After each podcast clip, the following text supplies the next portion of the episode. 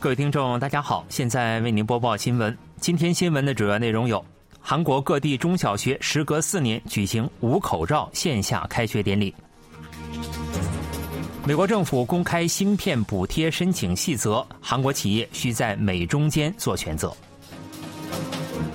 韩美实施定期联合特种作战演习，美军投入特种作战飞机。以下请听详细内容。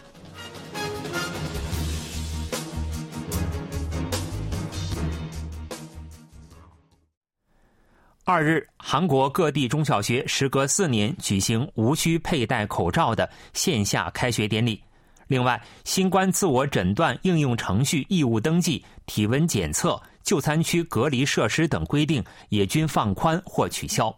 不过，课间开窗换气、日常消毒等基本防疫措施则得到保留。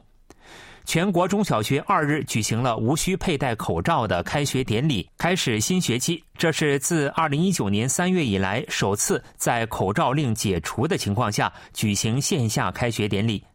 二零二零年新冠疫情爆发后，各级学校直到四月中旬后才举行线上开学典礼。二零二一年、二零二二年的开学典礼，则在采取强制性口罩令、保持社会距离防疫措施的情况下举行。为了配合恢复日常的基调，学校防疫系统也做出了调整。到校前新冠自我诊断应用程序义务登记措施被放宽，只有在出现新冠疑似症状、迅速抗原检测呈阳性或因同居家人确诊而接受核酸检测的情况下建议登记。体温检测、学校就餐区隔板设施等强制性措施也被取消，改为由校长决定。随着今年一月底室内口罩禁令解除，校园内是否佩戴口罩由本人自行决定。不过，校车内仍需佩戴口罩。此外，课间换气、运营有症状者临时观察室等基本防疫措施则得到维持。教育部将自二日起的两周指定为学校防疫特别支援期，将为学校提供防疫人员、防疫物资等方面的支援，并确保新防疫方针在现场得到落实。以二日零时为准，韩国新增七千五百六十一例新冠确诊病例，是去年六月底以来的最低值。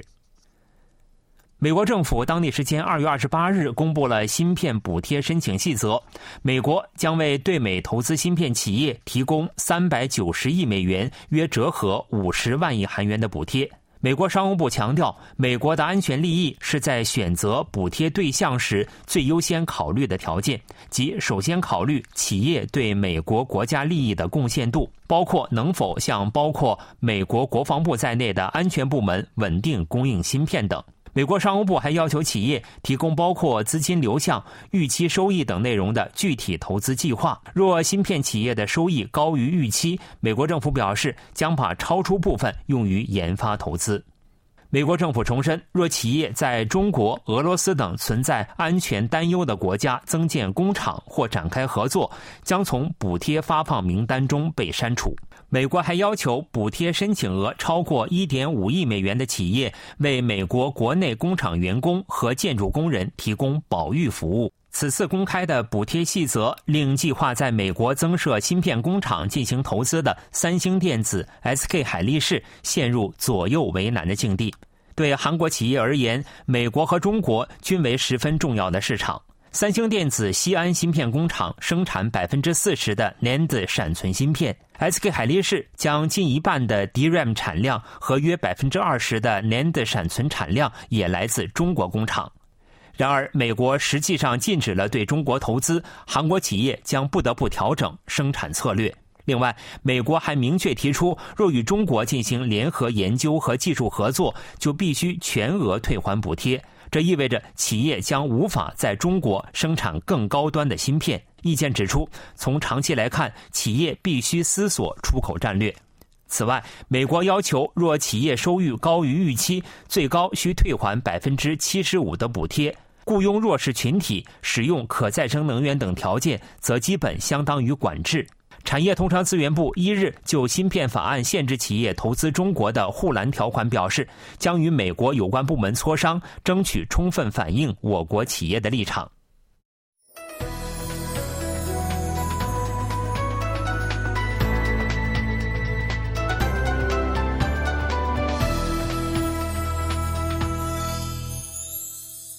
Kbs world radio 这里是韩国国际广播电台新闻节目，欢迎继续收听。据韩国联合参谋本部二日消息，联合参谋本部议长金成谦二十七日视察了韩美例行联合特种作战演习，检查作战执行程序。据联合参谋本部消息，此次演习于二月初启动。本周，韩美特种作战要员正进行战机火力诱导演习，以熟练掌握通过航空火力精准打击敌方区域目标的作战流程。此次演习首次投入了美国 AC 幺三零 J 特种作战飞机，该型号飞机有“空中战舰”之称，属于紧急情况下投入韩半岛执行对北特种作战任务的增援战力。联合参谋本部公开的视频显示，AC 幺三零 J 使用 GBU 三九、AGM 幺七六、AGM 幺幺四等精密诱导武器，精准命中无人岛目标。随后用机关炮和驱射炮对岛四周进行轰炸。联合参谋本部公报市长李成俊当天在例行记者会上表示，此次投入的 AC 幺三零 J 是升级后的最新型。金正谦前往部署 AC-130J 的飞行基地，检查了作战武装力量和任务执行程序。金正谦指示，通过联合特种作战演习，掌握准确无误的打击敌方核心设施的能力，提高韩美互操作性，完善战时联合作战执行态势。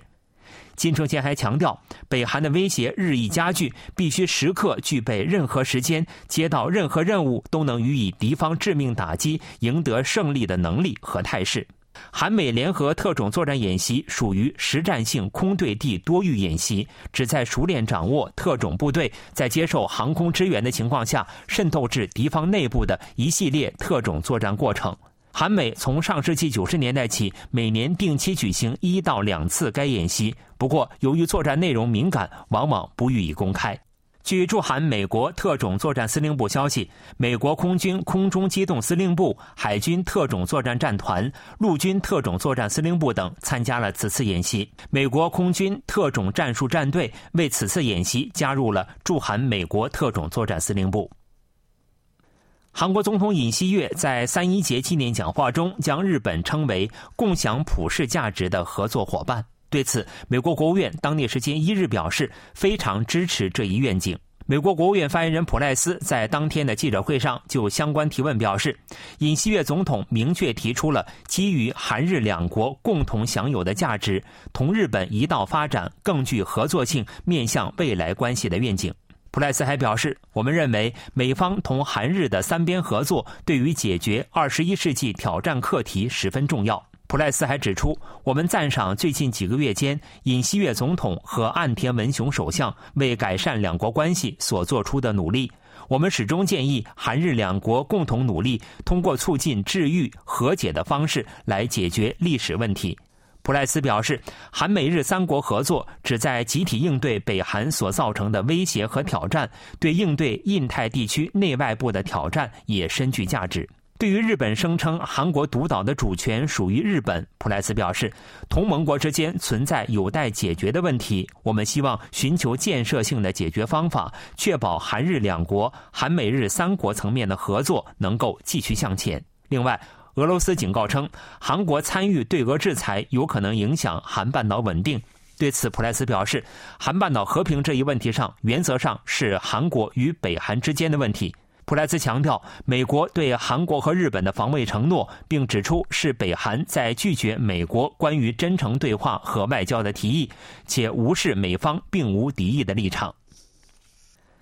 韩国总统尹锡悦二日亲自签署政府组织法颁布案，该法案经修订后的主要内容为：国家报勋处升级为国家报勋部，新设海外同胞厅。据总统室一日消息，尹锡悦总统二日在总统室举行政府组织法签署仪式，独立有功人员和民主有功人员等五十余名人士一同出席。总统室有关人士透露，法案一般以电子方式签署。总统亲自举行新设政府部门相关法案的签署仪式，尚属首次。这体现了尹锡悦总统认为应给予为国献身人员恰当礼遇的想法。国家报勋处的前身为军事援护厅，设立于一九六一年。此次时隔六十二年升级为国家报勋部，以显示对为国牺牲者的礼遇。新设的海外同胞厅整合外交部的海外同胞政策职能和海外同胞财团，旨在加强对七百五十万海外同胞的支援。三日起，从韩国出发抵达中国的入境人员无需再接受新冠核酸检测。韩国政府一日取消对自中国入境人员的新冠检测措施，中国政府采取了相应措施。据航空业界二日消息，中国驻韩国大使馆向韩国航空公司通报称，三日起自韩国入境中国的人员无需接受核酸检测。韩国政府一月二日起，针对自中国入境人员实施入境前后新冠核酸检测措施，并暂停签发短期签证。最近，中国国内疫情趋稳，政府放宽了有关措施。中国政府不久前也取消了暂停韩国公民短期签证签发的报复性措施。随着两国先后取消签证签发限制及核酸检测措施，一度遇冷的两国交流有望重新活跃。航空公司拟重新推动增设中国航线航班的计划。此前，两国商定将韩中航班数量从每周三十次增至五十次。新闻为您播送完了，是由于海峰为您播报的，感谢各位收听。